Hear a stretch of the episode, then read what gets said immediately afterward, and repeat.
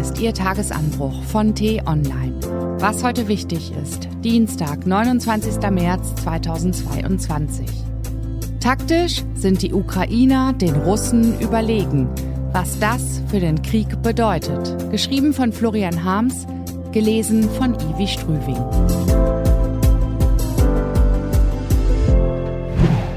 Putin in Windeln.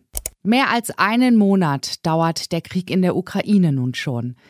In den vergangenen Tagen sind bemerkenswerte Meldungen zum militärischen Geschehen veröffentlicht worden. Sie sind mit Vorsicht zu behandeln, weil sich in Kriegszeiten nur schwer zwischen Wahrheit und Lüge unterscheiden lässt. Trotzdem fügen sich die Nachrichten zu einem Lagebild zusammen, das bei aller gebotenen Vorsicht Erkenntnisse zulässt. Die russische Armeeführung hat den Widerstand der Ukrainer massiv unterschätzt und sowohl strategisch als auch taktisch große Fehler begangen. Statt Kiew wie geplant im Blitzkrieg zu erobern, Präsident Zelensky gefangen zu nehmen oder zu ermorden und eine moskauhörige Marionettenregierung einzusetzen, finden sich die russischen Generäle nun in einem verlustreichen Abnutzungskrieg wieder und verlieren täglich Soldaten und Militärgerät. Daher gehen Putins Schergen immer brutaler vor. Sie bestrafen die ukrainische Zivilbevölkerung, indem sie ganze Städte einäschern. Aus Grosny und Aleppo wissen sie ja, wie das geht. Schwadronierten sie zu Beginn von einer Militäraktion gegen angebliche ukrainische Nazis, faseln sie nun von einem Verteidigungseinsatz gegen den bösen Westen. Im Lügen war der Kreml immer schon Weltklasse. Teil der Propaganda ist die jüngste Behauptung, die russische Armee solle nunmehr das Donbass befreien. Die Verbrechen der russischen Führung richten sich eben auch gegen die eigene Bevölkerung. Erst wäscht man jungen Burschen mit Lügen das Gehirn, dann schickt man sie schlecht ausgebildet, ausgestattet und angeleitet an die Front, wo sie so lange töten sollen, bis sie selbst getötet werden. Nicht nur das Schicksal von Zivilisten, auch das Schicksal der eigenen Soldaten ist Putin erkennbar egal.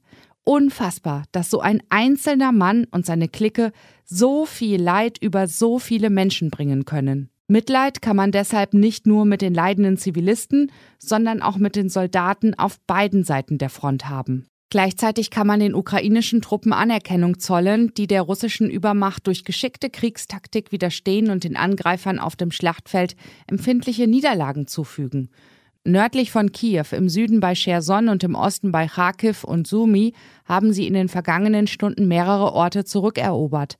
Zudem konkretisieren sich Berichte, wie es gerade einmal 30 ukrainischen Guerillakämpfern gelang, den kilometerlangen russischen Konvoi vor Kiew zu stoppen. Die Erfolge der zahlenmäßig unterlegenen Ukrainer gegen die mehr als 120.000 Mann starke Invasorenarmee haben Gründe.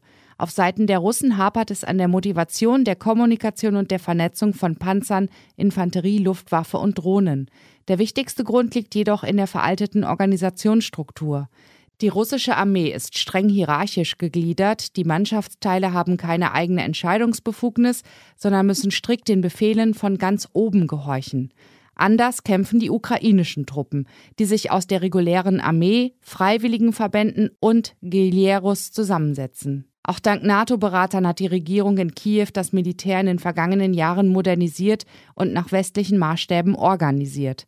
Dazu gehört anders als in der russischen Armee eine starke Stellung der Unteroffiziere. Diese kümmern sich darum, dass die Mannschaften gut versorgt sind, dienen als Verbindung zwischen Offizieren und einfachen Soldaten und genießen im Einsatz einen hohen Grad an Eigenständigkeit. Derlei militärtaktische Betrachtungen mögen angesichts des täglichen Leids so vieler Menschen für manche Ohren überflüssig klingen.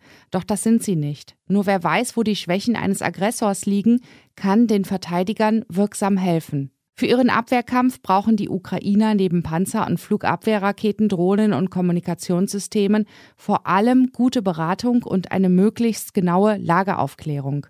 So können sie die Angreifer vielerorts aufhalten. Die Russen von ihren verheerenden Bombardements abhalten können sie jedoch nicht. Deshalb werden weiterhin jeden Tag Menschen sterben. Der Schlüssel für einen Waffenstillstand liegt nicht auf dem Schlachtfeld, sondern in der Politik und der Diplomatie. Dort kann der Druck auf Putin so lange erhöht werden, bis auf ihn endlich der treffende Satz des Schriftstellers Mark Twain zutrifft. Politiker und Windeln sollten regelmäßig gewechselt werden, und zwar aus demselben Grund. In Moskau ist es allerhöchste Zeit für einen Wechsel. Was wichtig wird, die T-Online-Redaktion blickt für Sie heute unter anderem auf diese Themen. Vertreter Russlands und der Ukraine verhandeln in Istanbul über, ja, was eigentlich? Auch auf dem diplomatischen Parkett sind die Fronten verhärtet. Vor allem die Russen zeigen sich unerbittlich. Noch jedenfalls. Der Europäische Gerichtshof spricht sein Urteil zur Justiz in Polen. Ist das oberste Gericht des Landes noch unabhängig oder längst zur Erfüllungsgehilfin der Regierung degradiert worden? Und allmählich taucht Deutschland aus dem digitalen Pleistozän auf. Heute startet ein Pilotprojekt der Sicherheitsbehörden. Die gemeinsame elektronische Ermittlungsakte von Polizei und Justiz soll die Aufklärung von Straftaten erleichtern.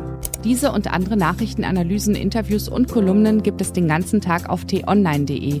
Das war der T-Online-Tagesanbruch vom 29. März 2022, produziert vom Online-Radio- und Podcast-Anbieter Detektor FM. Immer um kurz nach sechs am Morgen zum Start in den Tag. Ich wünsche Ihnen einen frohen Tag. Ihr Florian Harms.